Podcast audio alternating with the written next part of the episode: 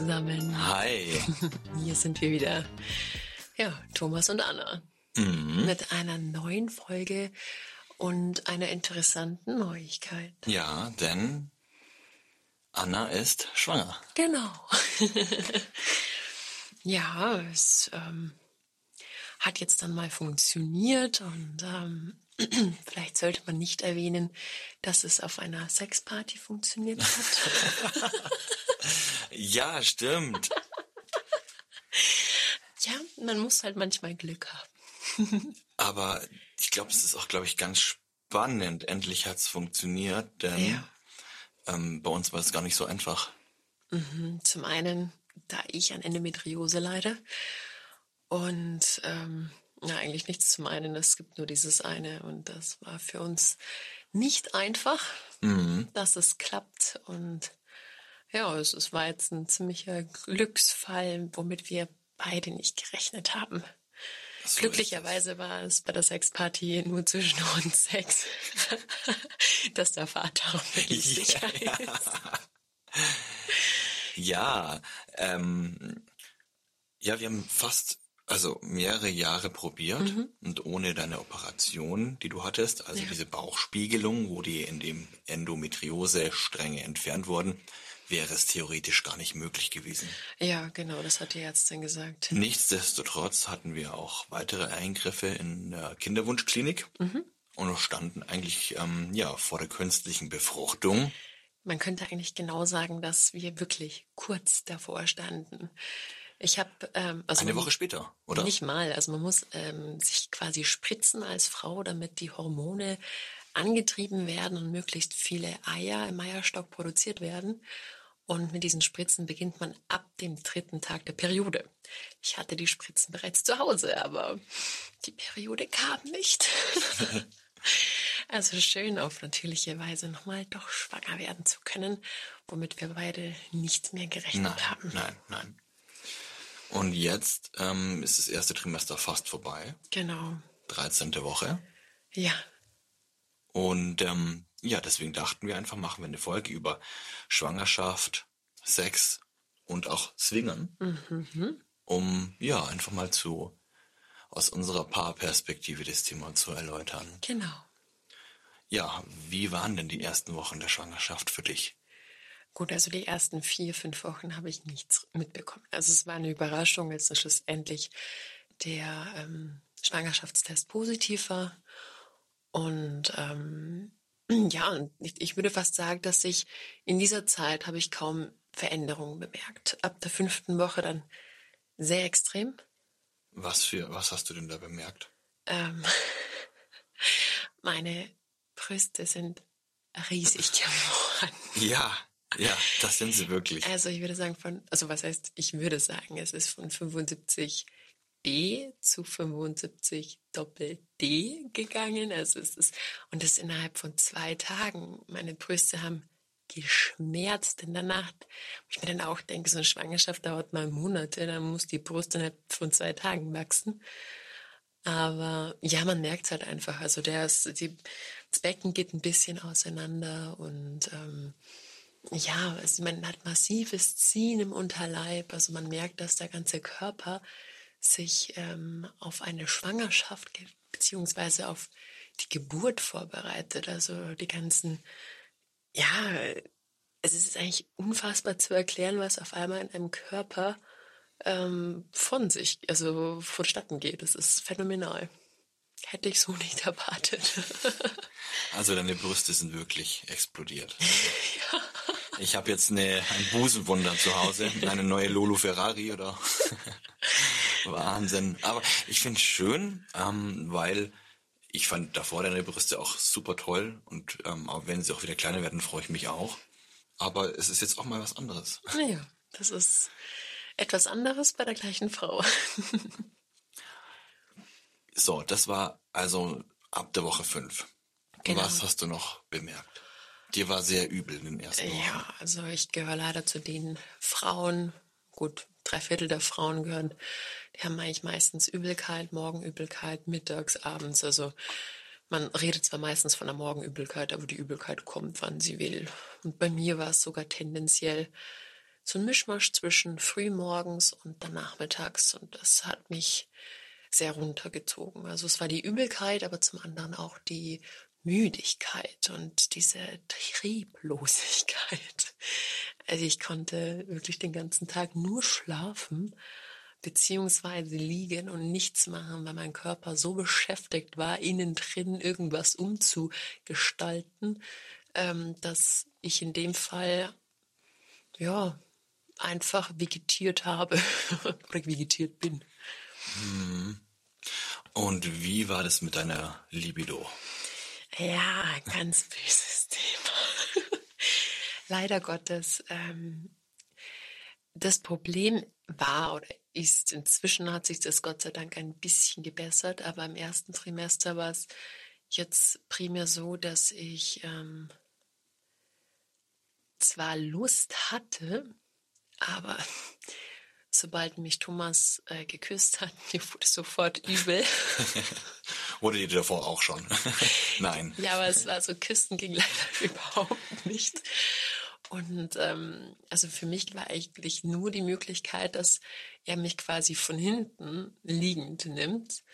Ähm, weil alles andere, die ganzen anderen Stellungen, wenn, wenn sein Körpergewicht auch nur ansatzweise auf meinem Bauch war oder auf meiner Brust, mir ist die Übelkeit sofort hochgekommen, selbst bei den Gedanken, jetzt wird mir schlecht, weil das so ein unangenehmes Gefühl war, was sogar richtig gemein ist, weil du, ich hatte Lust und ich wollte Sex haben, aber ja, die Voraussetzungen dafür waren katastrophal, also ja. zumindest bei mir. Also wir hatten in der Zeit ähm, ja wenig Sex. Ausgesprochen wenig, also ich würde sagen vielleicht maximal eins, zweimal die Woche. Ja, teilweise auch mal, glaube ich, mal sieben, acht Tage gar nicht oder neun Tage, Wenn's was wir sonst noch nie hatten. Ja. Noch nie. Null, null, gar nicht. Aber es ging einfach nicht. Ja. Und ja, auch Oralsex darin, das, also daran ist jetzt noch nicht zu, zu denken. Ähm, ja, es ist phänomenal, wie man sich dann wirklich dem Körper unterordnen muss, ähm, damit ja, damit dieses Wesen drin wirklich eine Chance hat und ja, man fühlt sich so ein bisschen wie so ein, als ob man einen kleinen Parasiten im Bauch hätte, der sich alles nimmt. Ja, er wird ja auch durch dich ernährt. Genau, der er nimmt sich alles. Ja, ja ähm, also über das Sexleben haben wir schon gesprochen, sehr selten und ähm, sehr wenig. Und sehr kurz. Ja, weil du einfach auch Schmerzen hattest oder es ja dir du dich unwohl gefühlt hast. Ja, gut, man muss vielleicht auch dazu sagen, dass Thomas einen etwas größeren Penis hat. Und wenn der Penis dann Richtung Gebärmutter kommt und vielleicht auch die Gebärmutter andockt, was ja durchaus sehr erregend sein kann, war in dem Fall leider sehr, sehr schmerzhaft. Mhm. Und ähm, von daher musste man auch immer aufpassen. Also mir tat es von Herzen leid, dass mein Mann einfach mich nicht so nehmen konnte, wie er es eigentlich gewohnt ist. Und ähm, ja, aber es ging halt leider nicht. Also es war mit Vorsicht zu genießen, das Sex. Und ähm, ja, es war ein, ein schnelles, kurzes Vergnügen. Druckabbau. Ja. Priorität Nummer eins. Aber ähm, hatte ich in der Phase oder hat dir etwas sexuell gefehlt? Nein. Nein, eigentlich nicht. Also ich glaube, dass der Körper dann wirklich so beschäftigt ist mit, ähm, mit dem Baby da drin, was heranwächst, mhm. dass, die, dass diese Lust einfach gerade pausieren muss.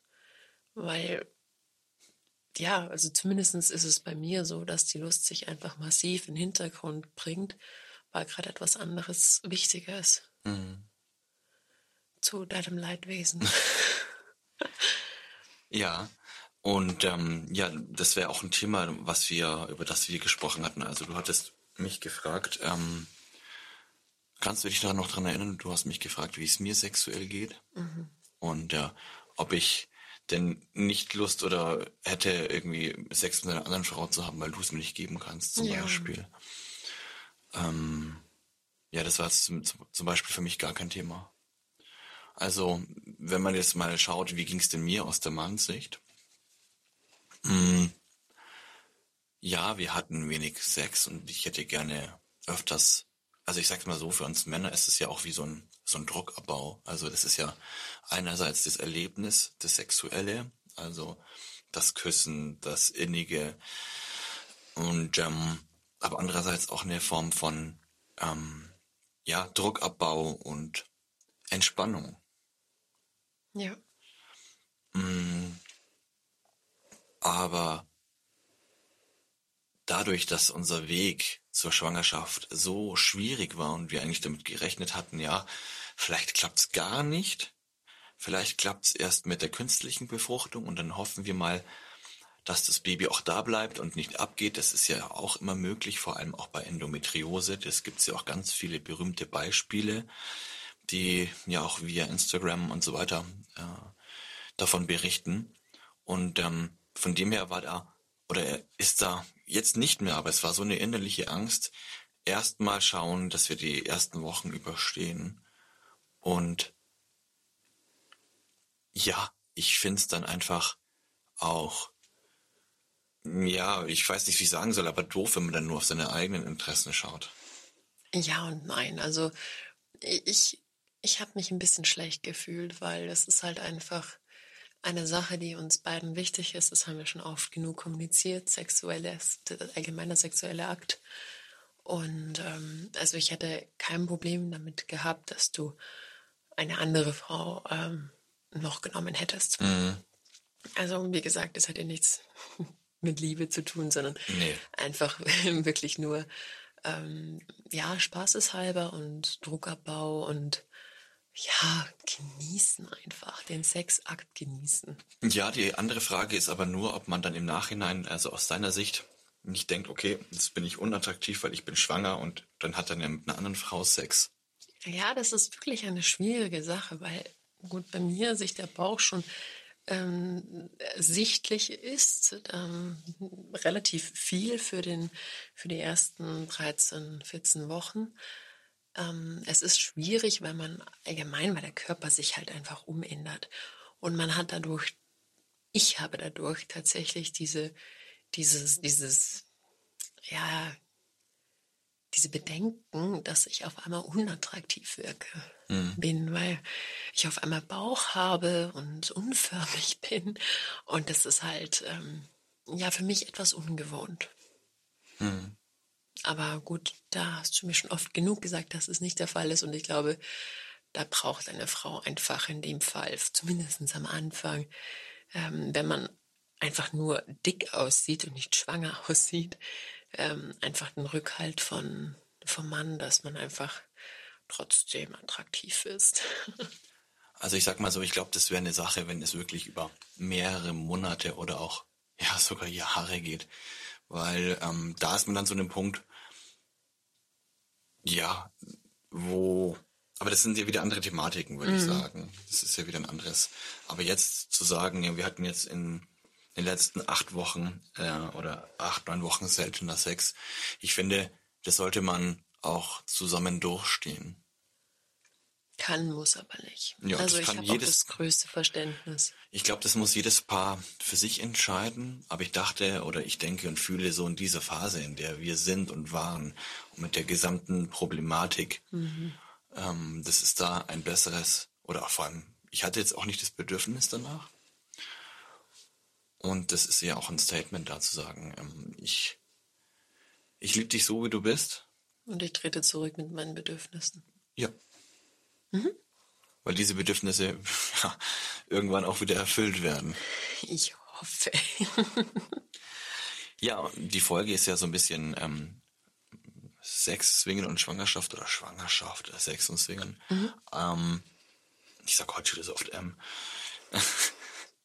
Hättest du es dir überhaupt vorstellen können, in der Phase zu swingen? Ich glaube jetzt vielleicht noch nicht, weil wie ich gerade eben gesagt habe, man sieht nicht schwanger aus, man sieht ähm, unförmig aus. Und ich glaube, wenn ich unförmig aussehe, finde ich mich nicht so attraktiv. Und wenn man klar und deutlich erkennt, warum ich vielleicht einen Bauch habe, warum ich unförmig bin, ist es wieder was anderes. Und ich finde, wenn man eine schwangere Frau sieht, sie ist trotzdem schön. Auf jeden Fall. Und von daher äh, würde ich schon gerne, wenn es, gut, jetzt geht es mir seit einer Woche wieder von der Übelkeit her um einiges besser, aber ich kann es mir sehr gut vorstellen, in den nächsten Wochen ähm, eine Sexparty zu besuchen, beziehungsweise einen Swingerclub zu gehen, um einfach, einfach mal wieder das ganze Leben genießen zu können, schauen zu können. Und ähm, ja, das kann ich mir sehr gut vorstellen. Mhm. Bei mir jetzt in den ersten paar Wochen nicht, aber da ist vielleicht auch jede Frau anders, wenn sie vielleicht noch keinen Bauch hat.